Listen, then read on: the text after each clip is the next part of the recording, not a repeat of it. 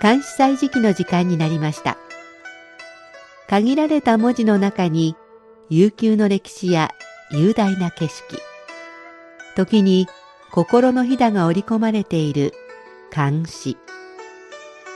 日本の俳句や短歌にも共通するところがあるように思います。読むたびに聞くたびに理解が深まったり新しい発見があったり。そんな監視の世界を旅してみましょう。ご案内は私高橋恵子。中国語の朗読は応用でお届けします。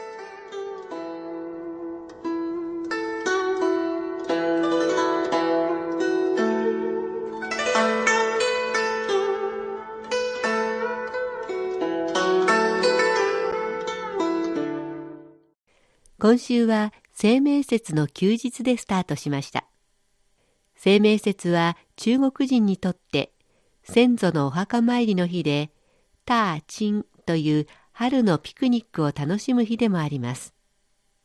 この時期ならではの行事食は、チントアン、青い団子と書くあんこの入ったよもぎ餅です。日本ならぼた餅でしょうか。ちょっと大ぶりで日本のお団子よりも柔らかい感じです。そして清明節といえば中国ではお茶が欠かせません。日本なら5月の八十八夜のお茶のように、こちらでは清明節の前に積まれたお茶、明前茶が珍重され、清明節からお茶のシーズンがスタートします。さて、前回まで春の夜の詩を紹介しましたが、春には雨も似合うようです。今日は陸遊の林安にて春雨初めて春を紹介します。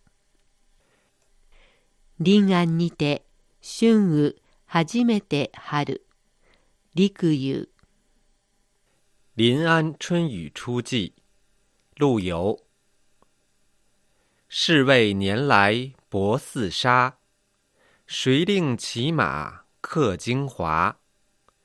小楼一夜听春雨，深巷明朝卖杏花。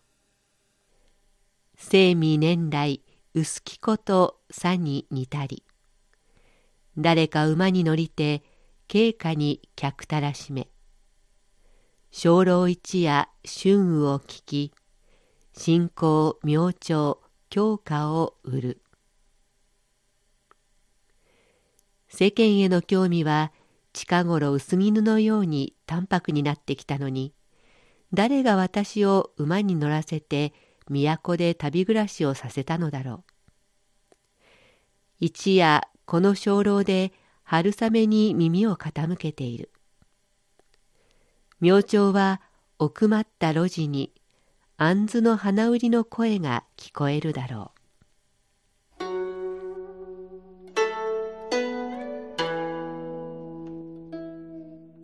作者陸遊は南宋の詩人。現在の浙江省将校の人。漢聖代楊万里とともに南宋の三大詩人と言われました。当時の人としては長生きな85歳で世を去るまでにおよそ1万種という多くの作品を残しました。今日の作品は62歳の時風光明媚な地として知られる元州で代理知事をしていた時に当時の都臨安に呼び出された時の滞在中に作ったものです。タイトルは「臨安で春雨春雨がやっと上がったばかりという意味です。まず前半を聞いていただきました。生味は世間への興味。さは薄絹のことです。経過は都、つまり臨安のこと。本来都に来るのは嬉しいことなのに、この一句を見ると嬉しそうではありません。眠れなかったのか夜は春雨春の雨の音を聞いていたようです。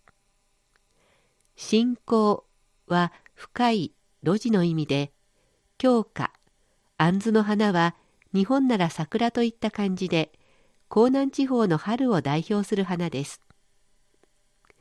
都に呼び出されてきたものの、眠れぬ夜を過ごした陸遊。次の日はどんな風に過ごしたのでしょうか？後半を聞いてください。愛し作業、静かに僧を作し、清掃、歳入、戯れに茶を分かつ。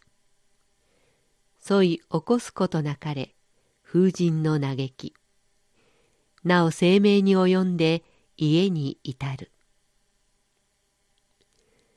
短い紙に斜めに静かに草書を書いてみたり、明るい窓辺で戯れに細かい泡を立たせた茶を立ててみたりする。白い衣が都の誇りで汚れることを嘆くことはない。今からでも生命節には間に合うように、ふるさとの我が家に帰れるだろうから。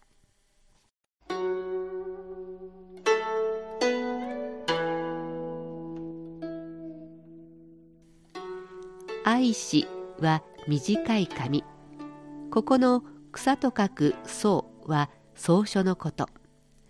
斜めにさらさらっと書いている感じです。歳入はお茶を立てた時に表面にできる細かい泡です。眠れない夜を過ごして書をしたためたり茶を立てたりして心を鎮めようとしているようです。ソイは白い衣。本当に白い衣だったかどうかは分かりません。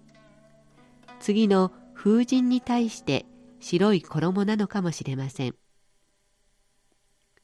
風神は都の風に舞う誇りですが、清掃という役人の世界の誇りでもあるでしょう。汚れても嘆かないのは最後の句に答えがあります。生命節にはふるさとの家に帰れるからです。春の雨、京花、茶、生命と江南地方の春を表す単語が散りばめられ、物憂い春と作者の心をよく表しています。陸遊の名作中の名作と言われるゆえんです。